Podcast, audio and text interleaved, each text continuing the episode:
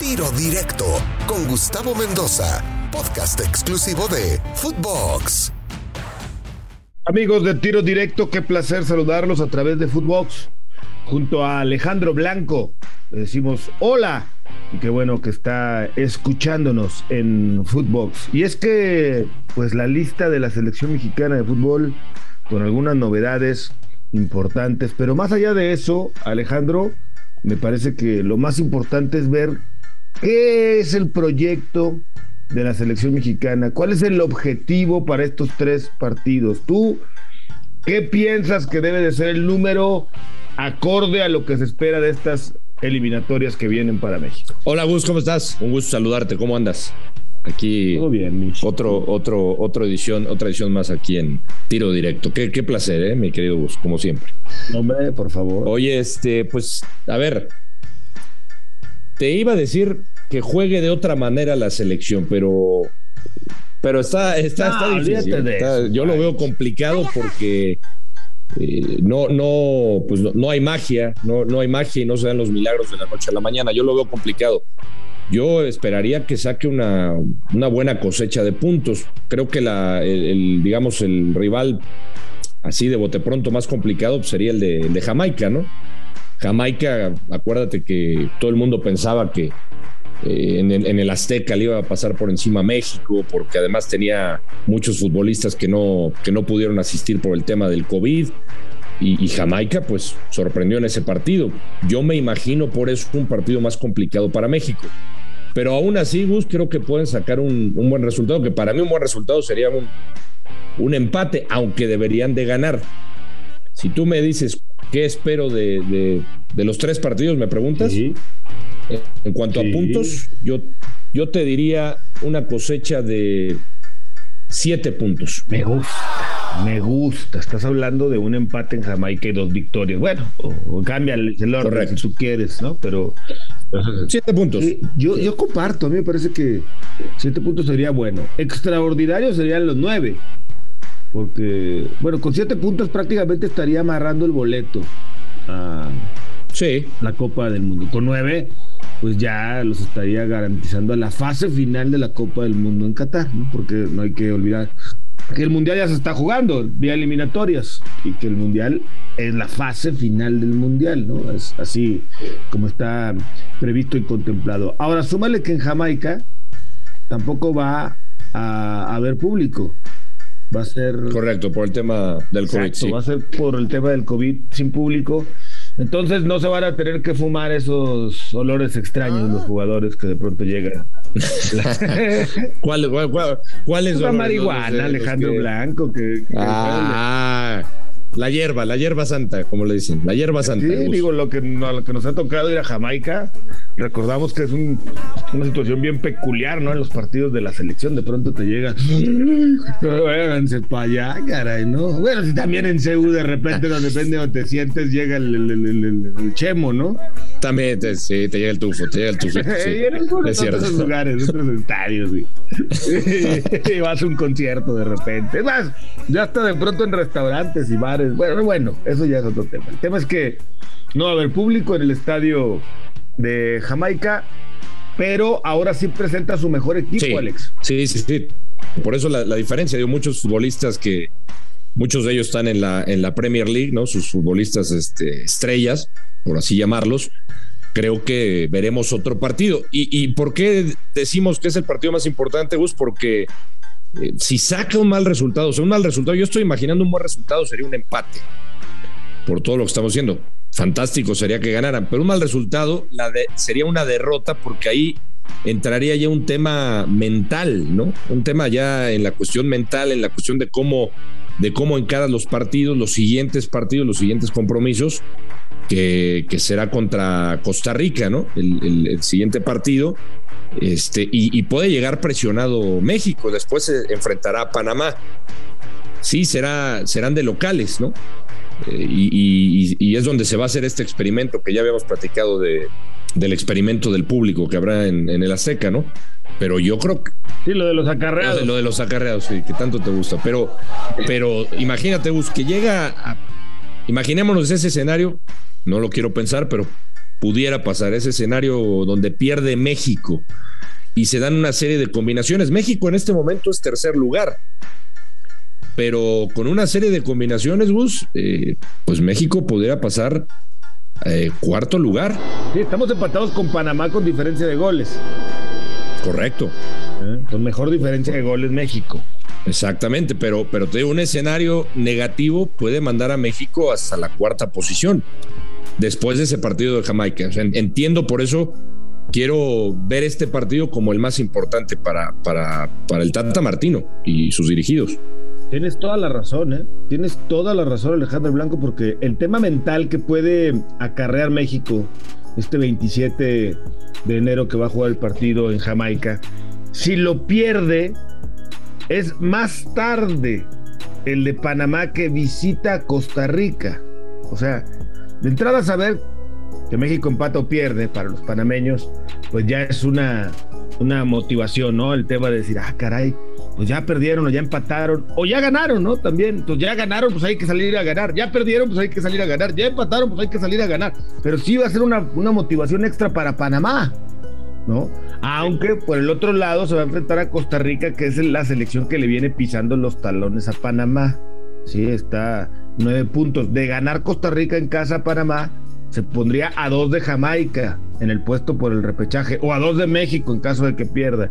Y si por ahí México empata y Panamá gana, pues ya viene la presión de la que tú hablas para los partidos que se van a jugar después en México. Tienes toda la razón, es, un arma de dos, de dos oh, filos.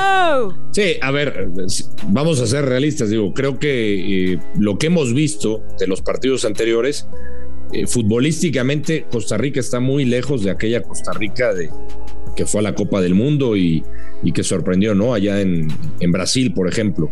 Eh, muy lejos de esa Costa Rica. Es, una selección que se ha vejentado y que se ve, se, nota totalmente lo de, lo de la selección de Costa Rica, que le cuesta trabajo. Me, parece complicado que Costa Rica eh, vaya a tener buenos resultados, sobre todo en partidos tan bravos, porque tú bien lo dices, ¿no? La, eh, el partido contra Panamá que tiene eh, en, ese, en ese mismo día donde va a jugar México contra Jamaica, yo, yo lo veo complicado para Costa Rica, pero eh, un triunfo sí podría motivar a, la selección de Costa Rica porque llegaría a 12 puntos y después iría a visitar a México ya con el resultado de Jamaica. Por eso va, a jugar un papel fundamental lo, que pase en el México-Jamaica, ¿no? Para, para definir esos pues esos, esas posiciones, ¿no? Estamos hablando ahorita de 3, 4 y 5. Yo creo si se mantienen las cosas, a como yo lo veo, ¿eh? lo, que, lo que vimos en la cancha, yo creo que Panamá eh, tiene más posibilidades que Costa Rica, por lo visto en la cancha. Pues sí, Costa Rica eh, no, no empezó bien, de hecho empezó dejando ir partidos en la primera fase, ¿no? Partidos importantes y es ahí donde le, le fue costando poco a poco a la selección de Costa Rica, que ahora tiene esa gran oportunidad de ganarle a Panamá y, resurgir, ¿no? volver a prender las veladoras con todo para pensar en lo que ya sería pues una, una remontada histórica. Por cierto, en Panamá empataron a cero Costa Rica y, Panamá. Ahora le toca a Costa Rica recibir a la escuadra panameña. Y luego... Mm. Le ganaron Honduras el último partido, Honduras, los, ticos. Sí, 2 a 1 en casa. ¿sí? Y, México pues, viene de perder con Canadá y Panamá viene de ganarle a El Salvador, también 2 a 1. Entonces, ese tiro está bueno, ¿eh? Pero ese tiro está bueno y no lo podemos dejar, Alejandro, descartado o olvidarnos de ello porque nos puede terminar rebotando, como bien lo señalaste hace rato. Porque luego de visitar a Jamaica, México va a enfrentar en la cancha del Estadio Azteca a Costa Rica el 30 de enero y México va a recibir a Panamá el 2 de febrero, justamente a la escuadra canalera. En esos dos partidos, pues con el experimento ya comentado de los famosos acarreados. Bueno, aficionados controlados, o cómo le vamos a llamar para que no se oiga tan feo, porque ya me regañaste porque les dije acarreados. Eh, sí, aficionados, aficionados controlados, me gusta. ¿Te gusta el aficionados controlados? aficionados controlados. Fíjate que me estaban contando que le van a invertir una muy buena cantidad de dinero a la tecnología para realizar. ¿Te acuerdas tú de los kioscos? Que había en, el, en, Rusia, en los estadios de fútbol, a las afueras del inmueble, porque tú llegabas con tu boleto y si no traías ya el Fan ID, que en muchos casos lo tramitabas desde México, ¿no? O desde donde llegaras, ya nada más lo imprimías y llegabas, ¿no? Pero, ¿te acuerdas que cuando llegabas con el boleto al estadio, había un kiosco donde ahí mismo te hacían el Fan ID, ¿no? Esta es una tecnología, pues nada sencilla, nada o, más bien dicho, nada barata, Alejandro, porque sencillo hoy para los que son tecnológicos, pues seguramente se les va a hacer muy fácil. ¿no? Sí, sí, tiene que, digo, a ver, eh, es un gasto importante, pero creo que es un gasto que, vale la pena, que tendrían que haber hecho hace, hace mucho tiempo. Ya, ya lo habíamos comentado. No importa que sea tarde, pero que llegue este, esta inversión para la tecnología que va a ayudar en, en muchas cosas, digo, para identificar a los aficionados, para tener un mejor control, para que si un desadaptado eh, comete un acto eh, de discriminación o algún otro acto vandálico, bueno, se le puede identificar, que se le saque inmediatamente y que no vuelva más a los estadios. Eso, eso a mí me parece bien y que las medidas se apliquen con, con severidad, que sean duras. Eso, eso a mí me parece correcto. Yo creo que, mira, más allá de los partidos de la selección, fíjate lo que voy a decir. Como en su momento cuando hablamos de la probabilidad de credencializar, de, controlar con una especie de fan ID a los aficionados en los estadios, la gente nos tiró a locos, ¿no? Nos tiró a locos. Ahora que ya es una realidad, pues ya lo ven normal. Fíjate lo que voy a decir hoy, aquí en tiro directo.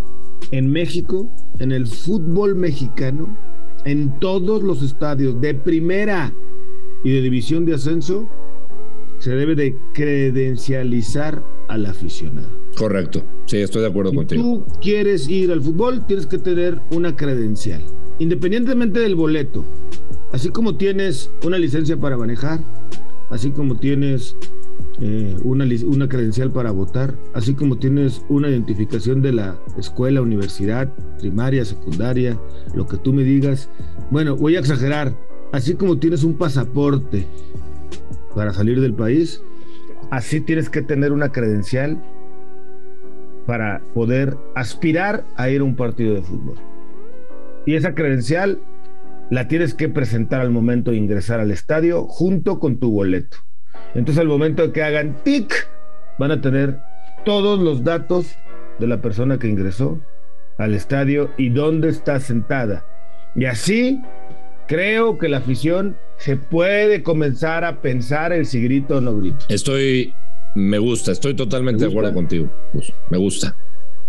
Me, parece muy bien. Ojalá que, te escuche. Ojalá que nos escuche. Es que, Alex, para allá vamos.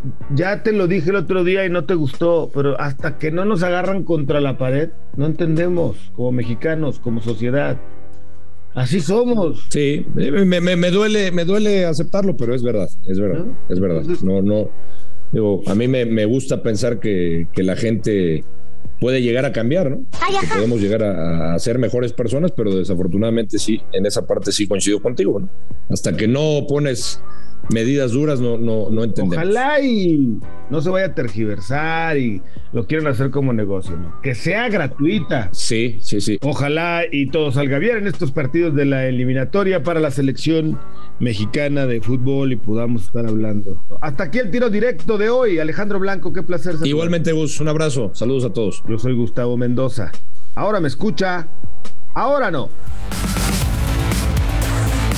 Tiro directo exclusivo de Footbox.